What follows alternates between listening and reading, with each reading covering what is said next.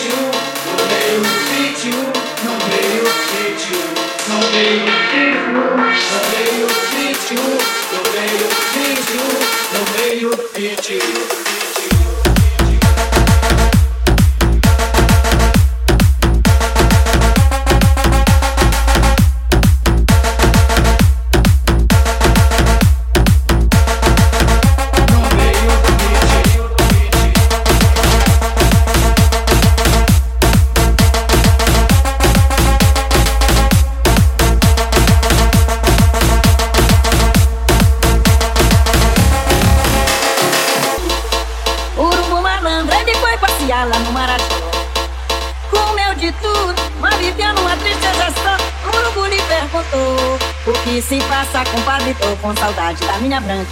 Tu veio o peso da sacanagem,